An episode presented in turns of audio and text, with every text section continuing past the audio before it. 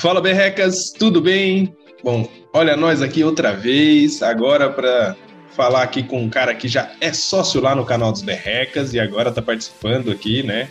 Ele faz parte da Diade também. Nosso queridíssimo amigo, colega de profissão, Denis, eu não vou nem me arriscar a falar o seu sobrenome, porque ele é bem difícil e depois você vai ter o seu momento de falar isso, né? Ô, Luciano, porque... e eu falei errado, eles não me corrigiram, não, deixaram eu falar é errado. Isso aí, é isso aí.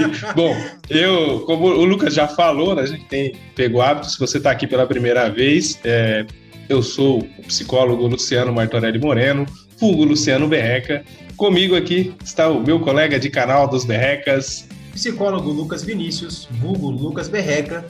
E para fazer os comentários representando a Dia de Lave, nós temos. Pedro Quaresma, Pedro Quaresma, bom dia, boa tarde, boa noite, tudo bem com vocês aí? Obrigado mais uma vez por, por convite para participar junto com vocês aqui. E eu quero apresentar aqui nosso convidado ilustre, mas como eu sempre faço, odeio apresentações formais, então vou passar a pergunta para ele. É, Denis, quem é você na fila dos designers amadores desse Brasilzão? Bom, Pedro, é, eu sou, sou um dos coordenadores da Dia de Lab, estou curtindo demais esse projeto, estou curtindo demais esse projeto também desse podcast. Sou é, terapeuta há 25 anos, comecei a fazer pesquisa antes disso, comecei a fazer pesquisa no terceiro ano de faculdade, então venho trabalhando com pesquisa de processo em psicoterapia desde 93 e sou coordenador de um grupo de pesquisa atualmente, que é o TAC-N1, que é o Laboratório de Pesquisa Processo Resultado do Paradigma, e da Rede TAC, que é uma rede é, interinstitucional de pesquisa clínica em análise do comportamento. Muito bom, Denis. Eu fiz essa brincadeira. Quem só, não só sabe... isso, só, né? Só isso, só. é. E um monte de outras coisas que ele não falou. O Denis é multifunções, né? É incrível, admirável. Mas eu fiz essa brincadeira do design porque quem não, para quem não sabe, boa parte das, de tudo de design que a Dia de faz vem das mãos do Denis. O Denis é muito bom nisso, tem um bom gosto que a gente não, não consegue descrever aqui. Pedro, então quer dizer que só você aqui não é design. Amador, né? Nós somos todos amadores aqui. É, o, Pedro, o Pedro faz umas artes da hora também. É, eu, também, também é arteiro. É... O, o, Pedro também é arteiro. Pedro também é arteiro. Né? É. Faz muita arte. Viu? Eu me viro bem, eu me inspiro no Denis e faço. Aqui quem fala é Pedro Quaresma. Esse podcast é fruto de uma parceria entre Dia de Lab e Canal dos Berrecas. Dia de Lab, uma plataforma feita por analistas do comportamento para analistas do comportamento. Mas, Denis, é, a gente pensou aqui em falar um pouco sobre pesquisa em psicoterapia né, e a prática do terapeuta no consultório. Eu estava lembrando aqui de, de, como foi o meu contato com a pesquisa lá no início da minha formação, há muitos anos atrás. É, e um livro que marcou muito para mim foi é, Os 40 Estudos que Mudaram a Psicologia. Foi um livro que, que marcou minha, minha carreira como psicólogo, porque foi meu primeiro contato com pesquisa dentro da psicologia. Uh, e aí, nesse livro, tinha Pavlov, tinha Skinner, tinha Bandura, tinha Thoman, tinha Gazaniga, Seligman, tinha uh, Volpe, tinha Master Johnson, assim, muitos teóricos e pesquisadores da psicologia, e foi apresentado pelo professor Júlio De Rose, que é um pesquisador incrível, né, brasileiro, é, analista do comportamento, trabalha muito com, com as questões das, das, terapias contextuais, molduras relacionais e tal. E, bom, pensando, lembrando disso, né, eu, pensei aqui em, em, que você falasse um pouco sobre análise do comportamento é, a partir das pesquisas, né, e por que o terapeuta analista comportamental deve se preocupar com a pesquisa clínica? Bom, Pedro, eu acho que é importante a gente falar disso. Parece uma pergunta meio óbvia. Como assim, terapeuta se preocupar com pesquisa? Claro que sim, né? Mas tem uma é uma questão que que de alguma maneira foi, foi um pouco negligenciada na análise do comportamento. Por quê? É, a gente tem uma teoria muito sólida. né, a análise do comportamento, ela, a, a teoria da análise do comportamento foi toda construída em cima de pesquisa. E durante muito tempo, os analistas do comportamento sustentaram um discurso de que a gente já tem uma teoria sólida, que embasa a nossa análise funcional na clínica. Então, a análise funcional, ela é, é empiricamente embasada. Portanto, a gente não precisa se preocupar com a pesquisa, com, com produzir evidências sobre a nossa prática, né? É, esse discurso meio que impede, acho que levou a uma certa morosidade para os analistas do comportamento se preocuparem com pesquisa clínica, né?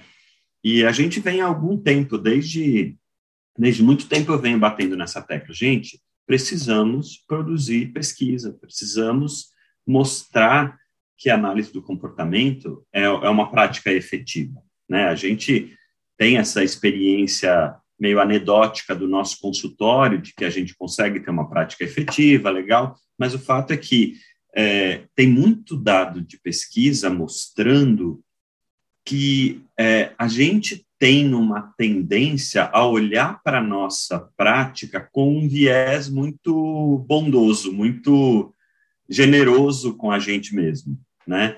E a gente tende a ignorar as nossas falhas. Então, a falta de uma é, a falta da pesquisa faz com que a gente se engane de uma certa maneira sobre o que a gente de fato produz de resultado, né? E, e acho que a gente precisa precisa ir atrás disso. Né? Então, nós temos uma teoria baseada em evidências, mas nós não temos uma prática empiricamente sustentada, sabe?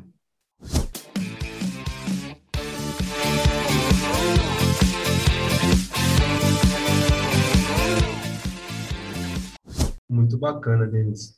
E no sentido disso que você está falando, quais seriam os tipos mais comuns de pesquisa clínica? Como tem sido feita a pesquisa clínica na análise do comportamento brasileiro? Então, ao longo da história da pesquisa em psicoterapia, a gente tem dois grandes grupos de pesquisa, né? Uma primeira pergunta que se fazia, que, que, foi, que começou a ser feita lá atrás, é: a, a psicoterapia é efetiva? Ela produz resultado? Né? E isso deu origem a uma longa é, tradição pesquisa de resultado.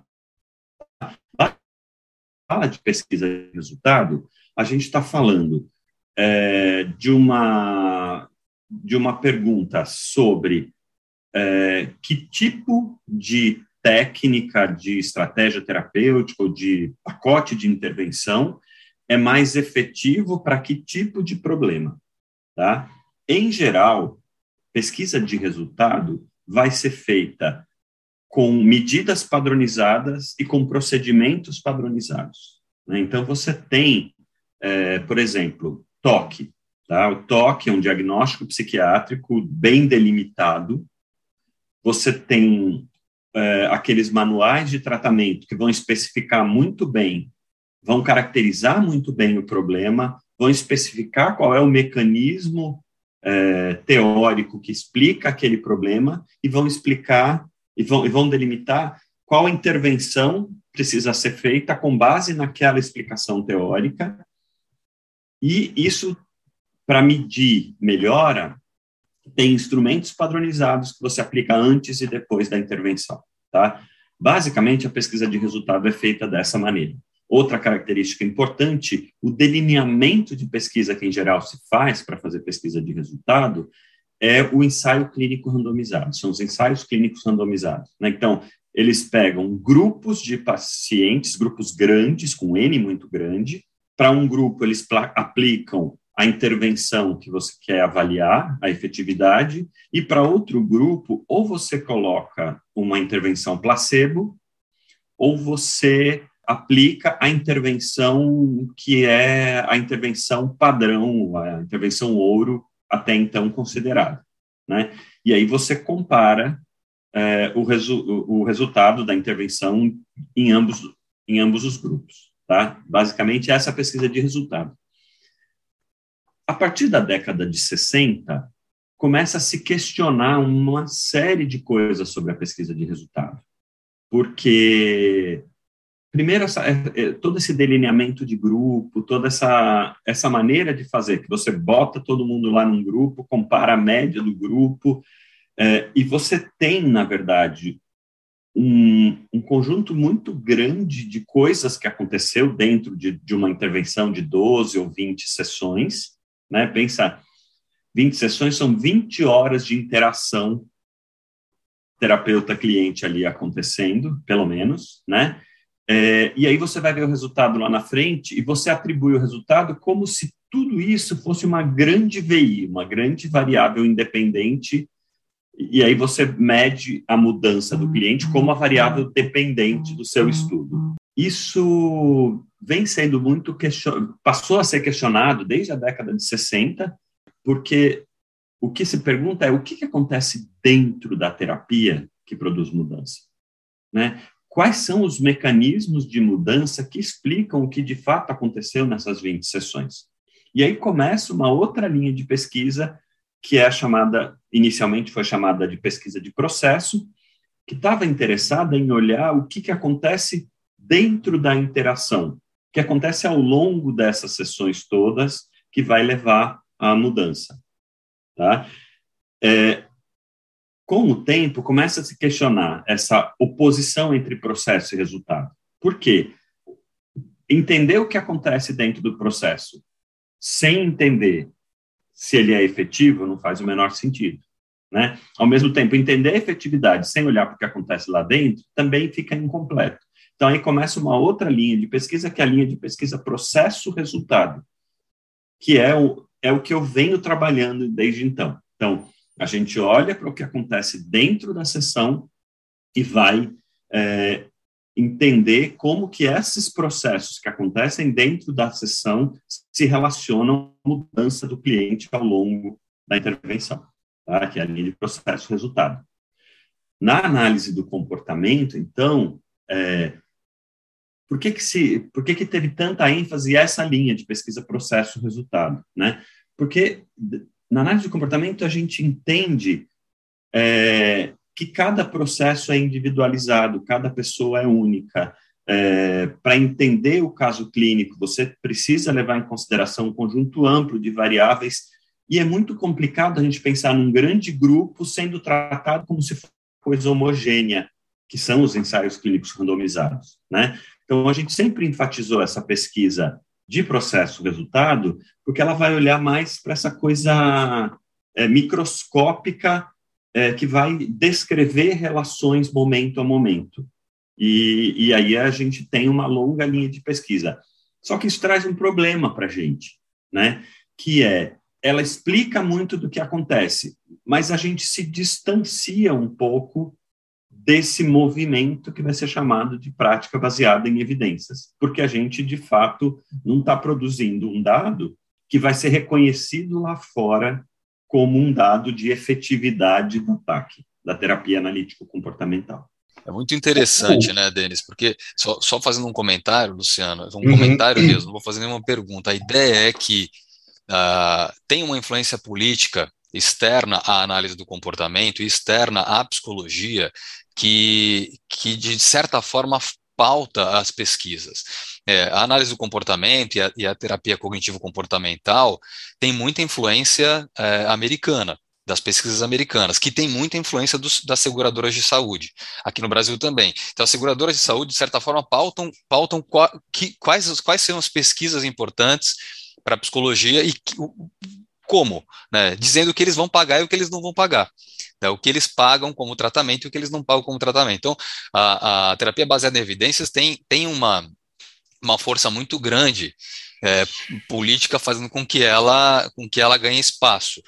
O que a gente tem visto hoje, é o que a gente vai ver num curso que a gente está lançando, que é um curso de terapia baseada em processos, é, de certa forma, um, um, um retorno a, a, a um olhar um pouco mais artesanal, um pouco mais artesanal, estou usando a palavra com licença poética, tá? Mas um pouco um pouco mais individualizado, né? Olhando para o caso que você atende, é, olhando para o manejo das contingências, para análise de contingências e, e para alguns processos básicos que, que tem a ver com isso. Para tão misteriosa subjetividade, não é isso, Pedro? Só não vai fazer aquela pergunta dos, dos signos. Aliás, você podia é, fazer não. a pergunta: será que os signos têm a ver? Essa pergunta é boa, viu, Luciano? É verdade, né? Não foi colocado no começo, né? A ideia, né? Ô, ô, ô Denis, por favor, pronuncie seu sobrenome para ver se a gente decora. Zamignani. Zamignani. Então, senhor Denis Zamignani, vamos aqui acariciar os mentalistas e diga para você, na sua, na sua perspectiva, qual é o seu signo e o que a astrologia significa para a análise do comportamento por Denis Zamiani. Eu acho que ele não vai acariciar os mentalistas, não, viu, Luciano? Acho que essa pergunta vai Olha, Luciano, eu sei, eu sei que eu sou do signo de escorpião, porque ao longo da vida as pessoas me disseram que em novembro, as pessoas que nascem em novembro são de escorpião, mas não uhum. tenho ideia de qual é meu ascendente, tá? É, vai ver que é esse o meu, é, é o meu problema, que se eu soubesse meu ascendente, eu ia conseguir entender melhor algumas coisas. Mas o fato é, é, dizem que escorpiano é mais vingativo, que escorpiano é. Dizem que é um dos signos piores do zodíaco, né? Parece que a coisa, quando eu falo sou de escorpião, nossa. Né? A gente tem que morrer seu, seus amigos, viu, Denis? Só, só para critério. É. Mas o fato é que eu não tenho a menor ideia do que isso implica na minha vida o que, que é o, o astrologia para análise do comportamento? Eu diria que é uma boa, é um bom uso do comportamento verbal para para influenciar o comportamento das pessoas. Cara, viu? Antes de darmos continuidade aqui no nosso roteiro, né? Hoje é nosso, tá, Pedro? Hoje não é seu, não, tá bom? Antes de darmos continuidade no nosso roteiro aqui, eu queria que é, nós temos alguns recadinhos. O Lucas vai dar, vai dar um recado e eu vou falar para vocês abrir nosso coração que nessa semana, agora, dia 11 do 8, nós completamos dois anos de canal dos Berrecas. Então, estamos aqui, ó, um, um episódio comemorativo de dois anos do canal dos Berrecas.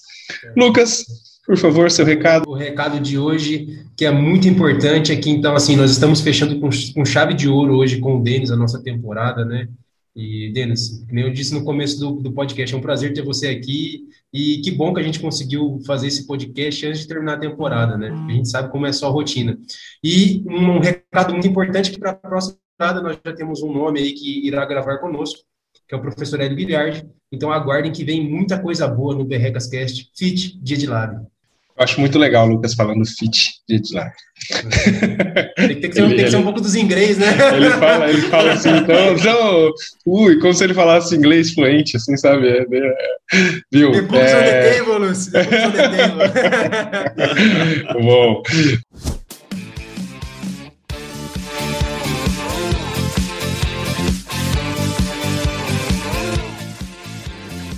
Vamos lá. É, bom, eu, eu vejo que, eu vejo, até vou, vou falar um pouco assim a respeito do que, do que eu, da, da, da prática também. Tenho aí, não, sou novinho ainda como psicólogo clínico e eu vejo que a, a busca por conhecimento, né, busca por analisar ali os contextos de do que acontece dentro do set terapêutico, ela, ela é ela é bem difícil, né? Então eu queria que você explicasse para a gente, Denis, é, como a pesquisa de processo de resultado pode ajudar na prática do terapeuta e o que a pesquisa de processo de resultados tem a ver com a prática baseada em processos. Joia. Então, é, Luciano, a gente estava falando sobre todo esse movimento da prática baseada em evidências, né?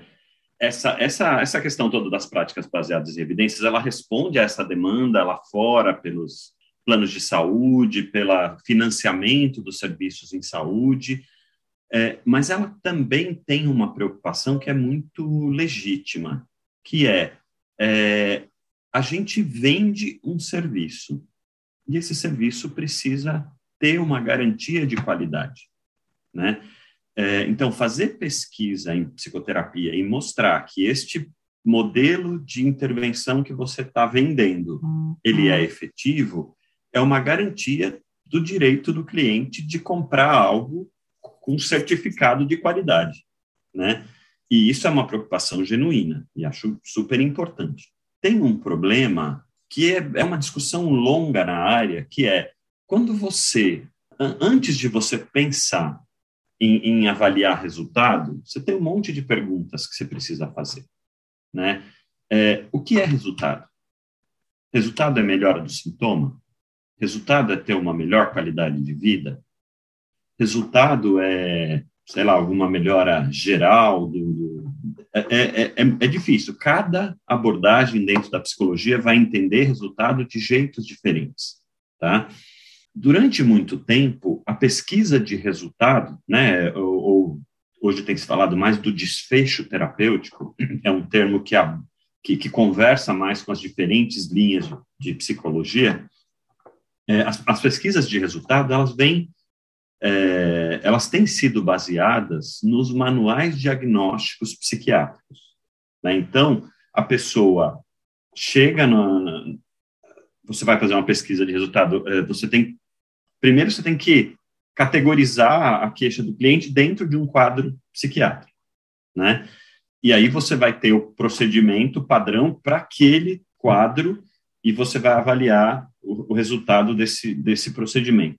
O problema é, quando você vai para a vida real, o teu cliente no consultório, ele chega te contando que ele está com um problema com o filho, está em crise com a namorada, está dificilmente você tem alguém que chega com uma queixa que se enquadra naquele transtorno psiquiátrico e ponto, né? Especialmente quando a gente olha dentro do ponto de vista da análise do comportamento, então, ao fazer uma análise individualizada do problema, mesmo que tenha uma queixa que se enquadra num transtorno psiquiátrico, cada indivíduo é único, né? É, e isso leva a um monte de discussões sobre a validade desses estudos todos de efetividade que têm sido feitos para a vida real da clínica. Né? A gente não tem uma não tem uma aplicabilidade direta desses dados de pesquisa para o dia a dia do clínico. E aí, a pesquisa de processo-resultado vem tentar, é, vem tentar responder a isso, tentando olhar, bom, além de melhorar os sintomas de um determinado transtorno psiquiátrico, o que mais acontece dentro da psicoterapia? Né? Então, por exemplo, um procedimento X, ele é efetivo, mas o Lucas, usando este esse procedimento, teve um bom desempenho, ele, ele teve bons resultados. Já o Denis usou o mesmo procedimento e não teve bons resultados. O que, que acontece com esses que, que aconteceu lá dentro do, do, processo terapêutico do Lucas que fez o Lucas ser mais efetivo que o Denis? Será que o Lucas é mais empático?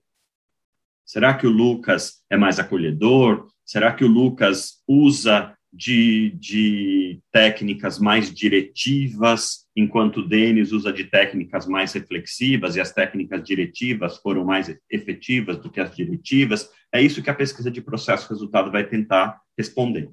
Tá? Então, mesmo dentro de um pacote específico, você tem variações que, que vão acontecer de terapeuta para terapeuta, de cliente para cliente. Então, você vai olhar para variáveis do cliente, variáveis do terapeuta, variáveis da relação terapêutica e como que isso leva ao resultado. Né? Nos últimos anos, começou uma discussão que é das é, práticas baseadas em processos. Essa discussão vai dizer o quê? Você tem, nos diferentes pacotes de intervenção, você tem processos que se repetem. Sei lá, num pacote para fobia social e num pacote para depressão, você pode ter um componente que é, por exemplo, o treino de habilidades sociais. Tá? E num pacote para outra coisa, você vai ter o mesmo treino de habilidades sociais. Né? E você tem diferentes pacotes de intervenção que vão ter componentes que, que, que às vezes se repetem. E, por vezes, se você leva o pacotão inteiro para todo o caso, pode ser que você esteja, inclusive, desperdiçando recursos, aplicando componentes do pacote que não necessariamente esse cliente precisaria, enquanto você está deixando de aplicar algum outro componente que está em outro pacote que talvez esse cliente se beneficiaria dele. Então, Dennis. o que as terapias baseadas. Oi, Pedro. Interessante porque uma provocação que, que, que, sempre é feita quando, quando você fala em, em protocolos, assim, com, como um protocolo baseado num, manual de transtornos psiquiátricos daria conta, por exemplo, de melhorar a qualidade de vida de, de, uma pessoa, de fazer com que essa pessoa se torne uma pessoa mais, mais feliz, que, que produza mais autoconhecimento sobre ela mesma. A psicoterapia focada na pessoa para que ela, de alguma forma, se sinta melhor, não, não, é, não seria enquadrada. E boa parte do serviço que nós prestamos como psicoterapeutas também se baseia nisso. Não se enquadra necessariamente nos modelos de, de manuais psiquiátricos. Exatamente. E tem uma coisa que acontece, Pedro, no nosso dia a dia na clínica também. Às, às vezes o cliente chega e não fica clara na primeira sessão a demanda dele. O que, que ele está querendo de você? Por mais que você pergunte qual, o que, que você está buscando com a terapia e ele diga alguma coisa, aquela alguma coisa parece que não, não é exatamente o que ele está pedindo. Às vezes demora semanas para você conseguir entender a demanda dele. Isso não necessariamente é porque você não fez a pergunta certa, é porque tem um processo de construção de um repertório de autoobservação para que ele seja capaz de observar o seu próprio comportamento e identificar onde que a coisa está pegando, né? Onde é que está o problema? E isso, e aí o que, como é que você chama essa intervenção? Como que você dá nome? É, é, entende? Não, não tem nenhuma prática baseada em evidência, não tem nenhuma terapia uhum. empiricamente sustentada que explique o que aconteceu aqui nessas, às vezes, cinco, seis, dez sessões, até que o cliente consiga é, identificar o que de fato é o problema dele, né? É interessante. Eu trabalhei 10 anos em um hospital, no ambulatório do hospital, atendendo pessoas que, que chegavam ali encaminhadas pelos psiquiatras. É, em geral, a pessoa já chegava com, com um diagnóstico e, e para formalizar o atendimento, eu tinha que digitar lá algumas coisas no prontuário e, e também dar um diagnóstico. É, boa parte dessas pessoas tinham um diagnóstico, né, transtorno obsessivo compulsivo, né, é, é, depressão maior e por aí vai, mas boa parte delas é, não tinham um diagnóstico claro. E o que, o, que os, o profissional, profissional da saúde faz é colocar um diagnóstico padrão. Eu usava F41.1, ansiedade, ansiedade generalizada. Ponto. É para muita gente, para 40% dos casos, porque não tinha um diagnóstico.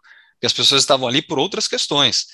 Porque tinha um problema no relacionamento com o marido, com a esposa, porque tinha um problema uh, na, uh, na escola e, e, por aí vai. Né? Então, assim, eu estou dando só um relato da prática né? E como isso chega é. lá na ponta de quem trabalha na ponta do, do serviço.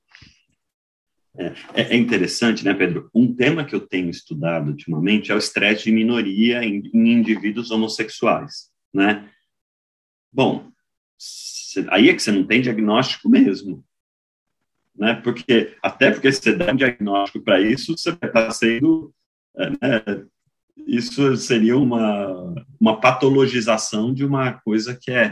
Né? Claro, algumas dessas pessoas que chegam com essa queixa acabam desenvolvendo depressão, transtorno de ansiedade, ou estresse pós-traumático por causa do estresse de minoria. Luciano, Ô, Denis, é, sim, sim, só um comentário, bem, bem, você falou da, da, questão, você acaba sendo muito taxativo, né, se você for falar, for levar uma patologia, um, um viés patológico, se a gente for fazer essas coisas, né? Mas é, o, que é, o que é legal, o que uma experiência que eu tive profissional dentro do, do ambiente clínico foi um dia que um cliente meu, nós estávamos falando sobre relacionamento, sobre formas de se relacionar, e, e ele, muito resistente ainda naquele primeiro momento, e eu questionei ele sobre a sexualidade dele, né? Assim, fiz um questionamento mais um pouco mais diretivo. E aí ele falou assim para mim: o que que isso é relevante? O que que isso muda? Eu falei, olha, existem formas de se relacionar, elas são distintas. De repente, eu vou estar te fazendo uma orientação voltada a um relacionamento heteroafetivo. E talvez ela não seja funcional para você se você não for um heterossexual.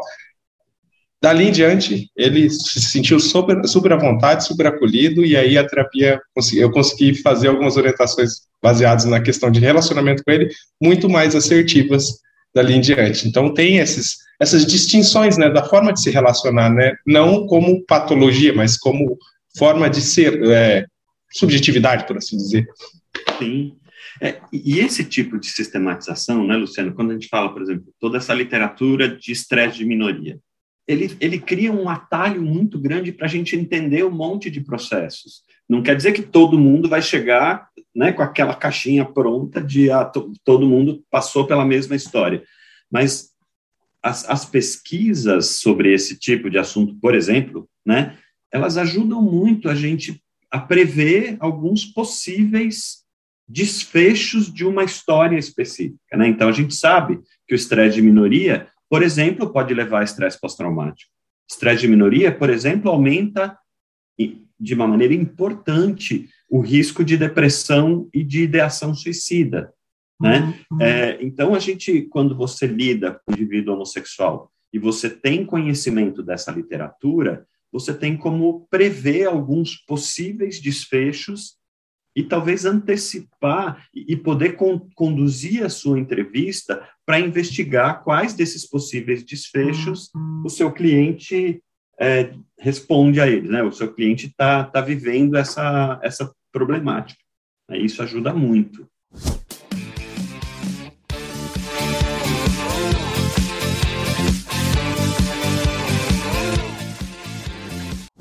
Eu acho muito bacana esses, esses bate-papos que nós temos aqui no, no podcast, porque eu falo para o pessoal, falo para o pessoal, vocês não têm ideia do quanto a gente aprende escutando profissionais que trabalham com, com diver, em diversas áreas, né? Porque cada profissional que vem aqui compartilha um pouquinho de, de experiência em contextos específicos que são valiosíssimos para a prática clínica, né? Então, assim, no nosso podcast e todos os outros episódios, a gente fala muito sobre pesquisa, sobre análise do comportamento, sobre diversos contextos, mas tudo isso vai desembocar pra, para criar um profissional melhor, mais humano, né?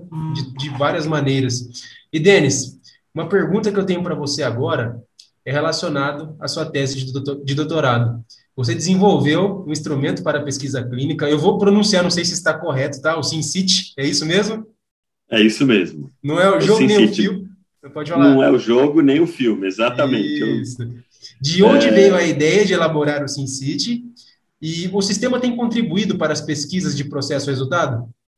Então, Lucas, eu, eu gosto muito de falar do SimCity, porque foi um, acho que foi um produto que fechou uma, uma etapa importante da minha formação e acho que me traz resultados muito que eu fico muito feliz de ter produzido.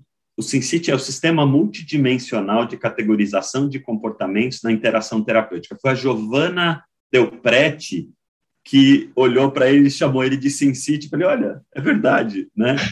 Ainda, bem que virou uma, ainda bem que virou uma sigla, né? Porque isso aí ia ser difícil de pronunciar. Não é? Eu falei, ótimo, né? Sim City, ainda lembro o jogo, fácil de, de, de lembrar, ficou, ficou uma ótima sigla. Mas o que, que acontecia, né? Eu, eu vinha fazendo pesquisa, comecei com o Roberto, o Roberto foi meu, meu orientador ainda de iniciação científica, depois de TCC, é, e ele que me trouxe para esse mundo da pesquisa de processo. Na época, a gente não tinha conhecimento desses sistemas amplos de categorização de comportamento e a gente fazia de um jeito meio artesanal ali. Então, cada pessoa que ia pesquisar a sessão terapêutica tinha que assistir 500 vezes a mesma sessão, identificar ali padrões, criar categorias, definir essas categorias, depois fazer teste de concordância entre observadores para definição das categorias. Aí, depois desse trabalho hercúleo, o cara ia começar a estudar a pergunta de pesquisa dele. Né? Isso, primeiro, tomava um tempo enorme. Então, o cara tem dois anos para fazer uma pesquisa de mestrado. Um ano e meio era tomado criando categorias. Um ano, pelo menos, criando categorias. Né? A outra metade é que você ia responder a sua pergunta de pesquisa. Além de tomar esse tempo muito grande, isso ainda levava a um outro problema, que é cada um criava categorias diferentes do outro. Aí, na hora de você comparar os dados, eles não eram comparáveis. Às vezes, a mesma, o mesmo nome descrevia coisas diferentes, outras vezes, nomes diferentes descreviam a mesma coisa, e você não tinha como é, é, ter uma acumulação de dados para a ciência se desenvolver a partir disso, né? Virava uma coisa que acabava em si mesmo. E, e aí, com, eu fiz o meu mestrado, estudei toque também, fazendo desse jeito, criando categorias e tal. No doutorado, quando eu fui conversar com a Sônia para a gente pensar meu problema de pesquisa, eu lembrei de uma sugestão que o Roberto tinha me dado muitos anos atrás. Ele falou: putz, a gente precisava criar um sistema de categorias unificado. Né? E aí fui eu. Oi, Lucas. Eu ia falar o seguinte: esse, esse Roberto ele é astuto, né? Ele sabe das coisas também, né? Não é, rapaz. Parece que o homem é, é bom, né? Esse tal desse Roberto, a, a, quem o Denis se refere, é o professor Roberto Alves Banaco, né? uma das ah. grandes referências nacionais em análise do comportamento, em pesquisa, em análise do comportamento, em terapia análise comportamental, professor desse Brasilzão todo. Então, a gente está falando de uma pessoa que deu bons conselhos para o Denis, pelo jeito, né? É, e vamos, vamos falar que o Denis é suspeito para falar também, né? Venhamos e convenhamos. Por um acaso, é o excelentíssimo senhor meu marido, né? Então, é, a gente está falando de alguém que eu tenho bastante tempo para conversar essas coisas e de pensar muita coisa junto com ele, né? Roberto é um parceiro de pesquisa para a vida, sempre, sempre pesquisamos juntos, publicamos juntos, discutimos juntos, que é uma parceria que, que tem sido muito feliz na, na, na nossa vida e eu estava falando do SimCity, né? Então, o Roberto me deu essa dica na, lá atrás, ele comentou, e aí levei para a Sônia a ideia, e a Sônia comprou na primeira conversa, ela gostou da ideia, e foi eu. É, eu não sei se está no meu signo, mas eu tenho um certo padrão obsessivo, adoro organizar coisas em caixinhas, adoro fazer playlists, adoro classificar coisas. A minha vida vivo classificando coisas. Vocês verem as minhas playlists do Spotify, vocês vão ficar malucos a quantidade de coisas que tem lá. Mas, enfim, fui eu classificar coisas, né? Olhar comportamento e classificar comportamento, que é a coisa que eu me divirto fazendo. E foram cinco anos obsessivamente classificando.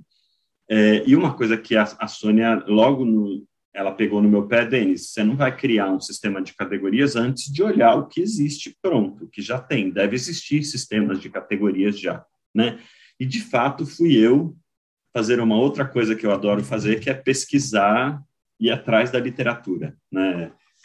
E eu encontrei vários sistemas de categorias que já existiam, mas é, a gente usou alguns critérios bastante claros para para avaliar cada um desses sistemas e chegamos à conclusão que para avaliar a terapia analítico comportamental, nenhum deles é, respondia aos critérios. Então a gente criou um novo, mas trazendo elementos desses anteriores. É, agrupamos e identificamos os elementos e aí a gente aperfeiçoou a partir desses existentes. Então o SimCity ele é um ele é construído a partir de um compilado de, de categorias descritas em outros sistemas. Tá? E o SimCity ele descreve o que acontece, os comportamentos verbais e não verbais do terapeuta e do cliente dentro de uma sessão. Ele foi criado para pesquisa, né, para a gente poder olhar e ir identificando o que está acontecendo ali.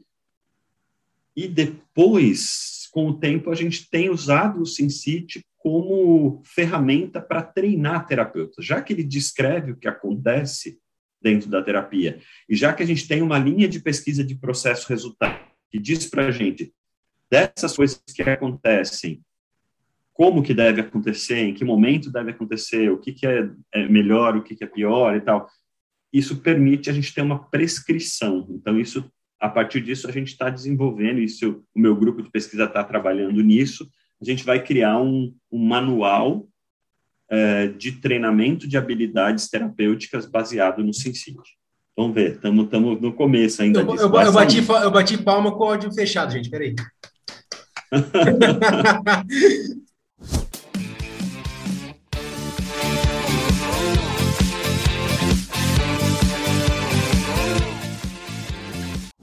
Tem uma coisa que eu queria ainda falar com relação a processo-resultado e a prática baseada em, em processos, que acho que é importante. A terapia baseada em processos, ela tem essa proposta de você entender os processos comportamentais envolvidos na problemática do cliente, ela tem essa proposta de você entender os processos comportamentais envolvidos na problemática do cliente e desenvolver intervenções que permitam promover mudança nesses processos comportamentais. De uma certa maneira, essa área, essa maneira de olhar, ela conversa com a pesquisa processo-resultado, mas ela pode levar a uma certa confusão. A pesquisa processo-resultado, ela é focada na, na investigação de mecanismos de mudança envolvidos no processo de mudança do cliente. A prática baseada em processos, ela vai olhar para outros mecanismos. Às vezes, na pesquisa sobre prática baseada em processos, ou, ou nas discussões sobre isso, tem uma confusão entre o que é mecanismo de mudança, o que é processo comportamental do cliente e o que é procedimento, tá?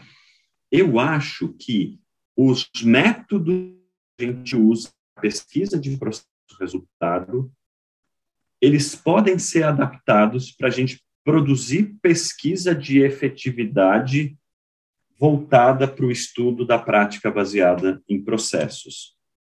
Mas esses mesmos métodos, a gente tem que tomar cuidado para não confundir mecanismos de mudança com os mecanismos que produzem o sofrimento do cliente. Pedro, você ia falar alguma coisa? Eu ia, eu ia sim, eu ia, eu ia comentar que nos últimos 15, 20 dias, nós da Dia Lab gravamos duas lives que ajudam um pouco a pensar sobre o que você está descrevendo agora. É, duas lives que falam um pouco sobre os processos dentro da, da psicoterapia, sobre as diferentes, diferentes abordagens teóricas, diferentes bases filosóficas, né, fala muito da prática. É, no, na última live, que foi com uh, Rodrigo Boavista e com um, o Jazz, Jess eh, Regis, a gente falou muito sobre flexibilidade psicológica, sobre ativação comportamental. Né? Então, assim, foram temas muito interessantes. Acho que vale a pena ir lá no canal do YouTube da Dia de Lab para ver um pouco sobre isso.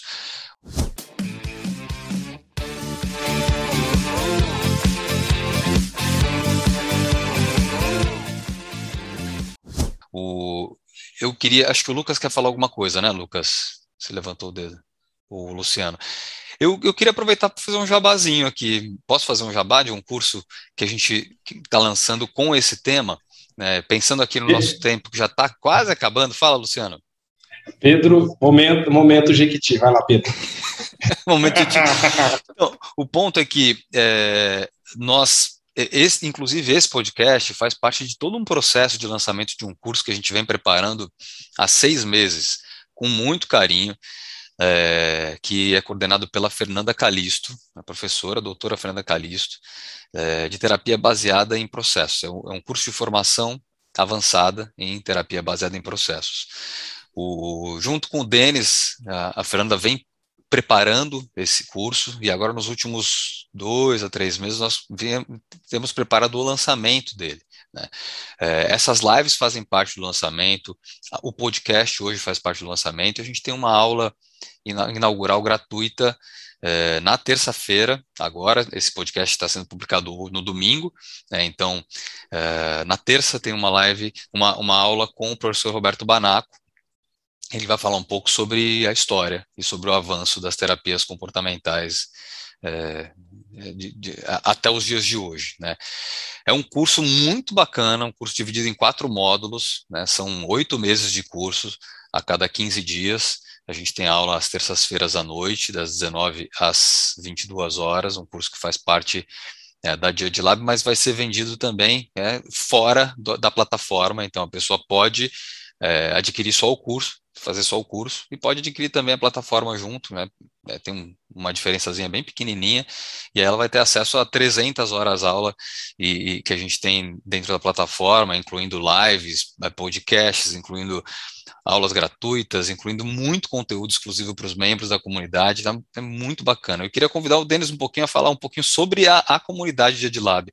Eu acho que é, ele está bastante empoderado para falar sobre esse tema, que é um movimento incrível que está acontecendo aqui no, nos últimos tempos, e a gente faz parte, a gente está mergulhado de cabeça nisso, né, Denis?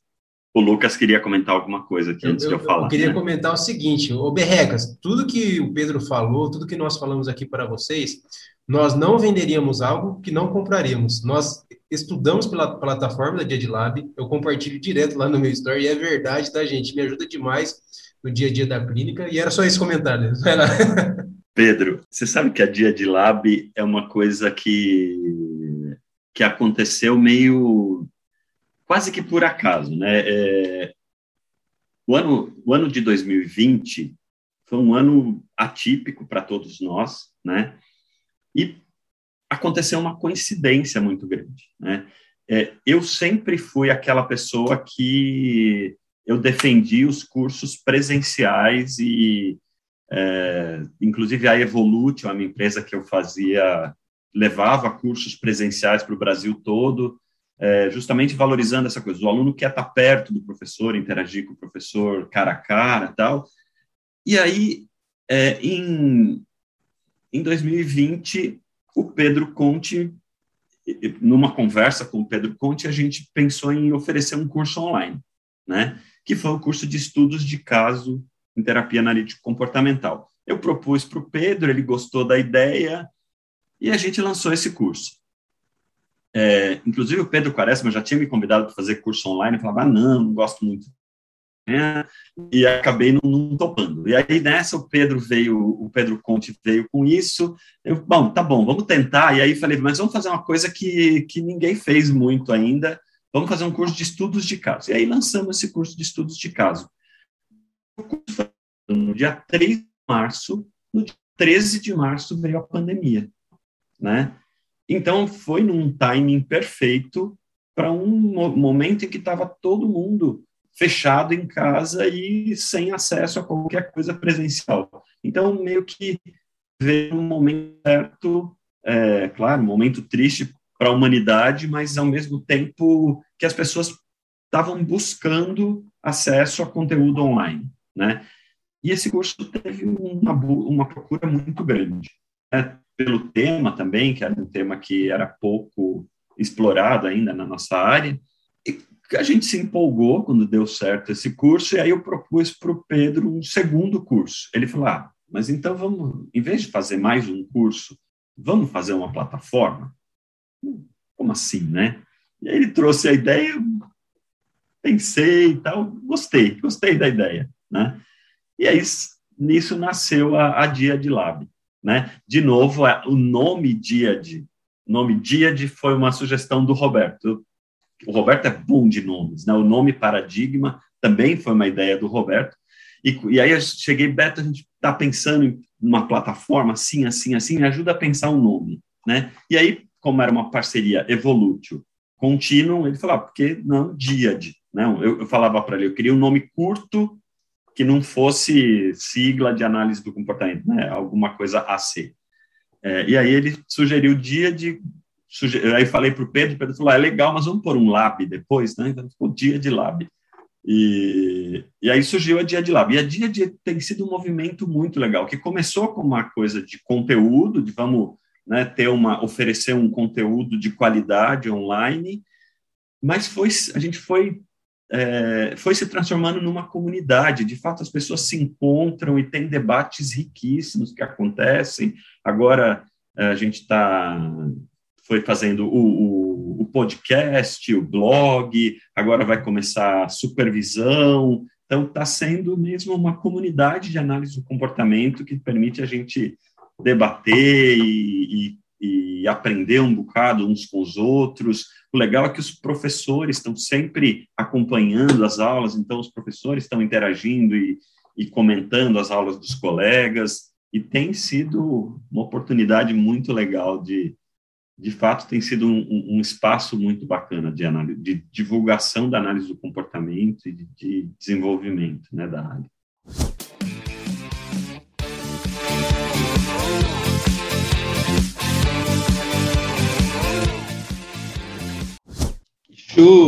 Bom, Pedro, fica uma sugestão aí para os próximos. Quem é você na fila da Dia de Lab? boa, boa, boa. Só não pode falar que eu sou o Pedro, porque tem muitos Pedros na Dia de Lab. Fica um pouco é, difícil. Não, eu sei, Pedro. Eu acho Pedro. que é requisito básico para entrar lá, né, Pedro? É, sim. Pedro, eu acho. Pode falar. O, o duro é fazer reunião da Dia de Lab. O Pedro, não, não. O Conte, o Quaresma, né? É, a gente não pode usar Pedro, porque Pedro não foi Pedro que, que Jesus mudou o nome? Tem um negócio assim? Que ele chamava, tem, tinha outro nome. Eu sei que tem um dos discípulos que tinha outro nome e Jesus deu um nome. A partir de hoje se chama. Não tenho certeza. É que eu sou um grande estudioso da Bíblia, então vocês já viram, né? É, não, não lembro. Eu sei que tem algum, não sei qual. Pedro, sobre essa pedra guerreira. É, sim, né? sim. Tem uma coisa Show. assim, né? Sim, bacana. Bom, nós somos suspeitos aqui para falar sobre Dia de Lab, falar sobre Denis, sobre os Pedros, sobre o nosso queridíssimo e amigo Roberto Banaco. Tá? Então, é, eu quero deixar aqui a minhas, meu agradecimento por poder ouvir né, toda essa sabedoria aí durante esse, esse tempo que nós passamos juntos aqui. Agradecer todo mundo aí da audiência. Lucas, Faça as honras, por favor. As honras, as honras já foram feitas, meu querido amigo Lu, Lucy. Uma dupla sertaneja aqui no, no Berrecas Cast para vocês. Eles, muito obrigado mais uma vez. Com certeza você voltará aqui, porque a gente sabe que você é uma pessoa que produz muito conhecimento, muito conhecimento de qualidade, que é mais que necessário né, para a nossa formação e em diversas áreas. E fica aqui aberto o convite para você voltar para falar sobre qualquer tema. E, inclusive, eu falei para o Roberto que a gente tem que gravar uma parte 2 sobre o amor. Se você quiser fazer junto com ele, imagina fazer vocês dois juntos, o negócio ia ser, ia ser bacana também, viu? Fazer um. um é um podcast de duas horas. É isso que eu pensei, mas a gente faz duas partes, não tem problema. Duas partes da parte 2. E Pedro, muito obrigado pelos comentários, cara. Sempre, sempre muito bom ter você conosco. Não, eu queria só agradecer o convite. É uma honra estar aqui com vocês, uma delícia ter essa conversa. Sempre bom bate-papo com gente é, acolhedora e bem-humorada. Muito bom, muito bom. É, Denis, Lucas, Luciano, foi, foi, uma conversa excelente. Eu separei aqui o, o trechinho, um pedacinho de uma letra de uma música que eu gosto muito e que tem a ver com isso que a gente está vivendo hoje que é o último episódio de uma temporada é, de um sonho de nós três. Os três sempre tiveram a ideia de ter um podcast. A gente conversou, né, os berrecas e eu, conversei com o pessoal da Dia de Lab, todo mundo achou ótima a ideia, então, e, e isso se transformou nessa primeira temporada. E eu, eu, eu tava pensando nisso, né? E tem uma letra do Paulinho Mosca que diz assim: O que você faria se só te restasse esse dia? Se o mundo fosse acabar, me diz o que você faria abriria a porta do hospício, trancava a delegacia, dinamitava o meu carro, parava, parava o tráfego e ria. Meu amor, o que você faria se só te restasse esse dia? Bom, eu, eu, eu digo tudo isso porque né, a gente fez um último episódio, né, é, como se não houvesse amanhã, falamos sobre muitas coisas, mas não é o último, porque vem uma segunda temporada aí, que a, a próxima gravação já vai ser na próxima quinta-feira, então logo, logo sai o próximo episódio da, da, próxima temporada com vinhetas novas, novas perguntas, novas brincadeiras dos berrecas. E eu quero agradecer publicamente a vocês dois pela parceria, pela, pelo cuidado no trato, pelas piadas, pelas risadas né, e por toda essa troca de reforçadores que a gente tem aqui. Nós, nós que agradecemos. A gente está fazendo corações para o Pedro aqui, tá, gente? Corações. Nós, nós que agradecemos. nós que agradecemos pela oportunidade e, e não seria. Não, o nosso sonho, né? É, e eu acho que não seria um momento mais, mais propenso, como eu já falei anteriormente, para gravarmos esse último episódio, renovarmos o contrato, né? é, não, um episódio, praticamente um episódio de comemorando os dois anos de Canal dos Berrecas também. Muito Maravilha. bacana, muito obrigado a todos vocês pela oportunidade. E solta a vinheta. Meninas.